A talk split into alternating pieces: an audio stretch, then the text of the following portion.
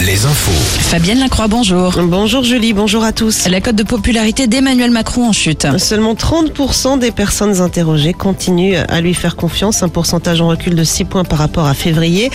Le chef de l'État, qui était d'ailleurs attendu demain dans le Var hein, pour participer à une réunion sur le service national universel, a dû déplacer euh, son, a dû annuler son déplacement à cause du contexte social. Les opposants à la réforme des retraites sont de nouveau appelés d'ailleurs à se mobiliser aujourd'hui, dixième jour de grève et de manifestation. À Poitiers, les manifestants bloquent d'ailleurs ce matin la porte de Paris. De nombreux cortèges sont également prévus. On défile ce matin à Guéret, Royan, Niort, Angoulême. Ce sera cet après-midi à Saumur, Cognac ou encore à Fontenay-le-Comte.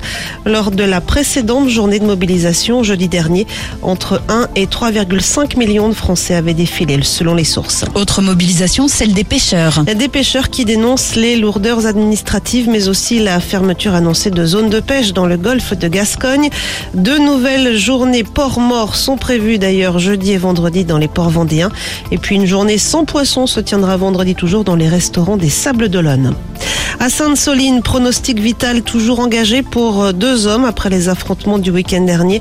Selon les déclarations hier soir du ministre de l'Intérieur, Gérald Darmanin, le procureur de Niort évoque de son côté trois personnes toujours hospitalisées en état d'urgence absolue.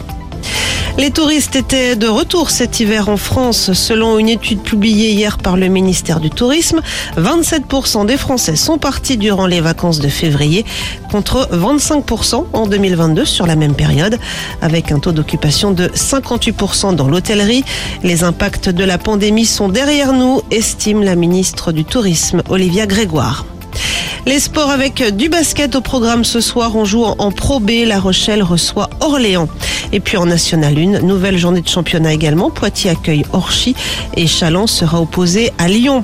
L'équipe de France de foot, elle prend la tête de son groupe pour les éliminatoires de l'Euro 2024 après sa victoire 1-0 hier face à l'Irlande. Enfin, la météo, un ciel voilé pour ce mardi. Malgré tout, le soleil devrait percer en cours d'après-midi sur les Pays de la Loire, le Poitou-Charentes et le Limousin.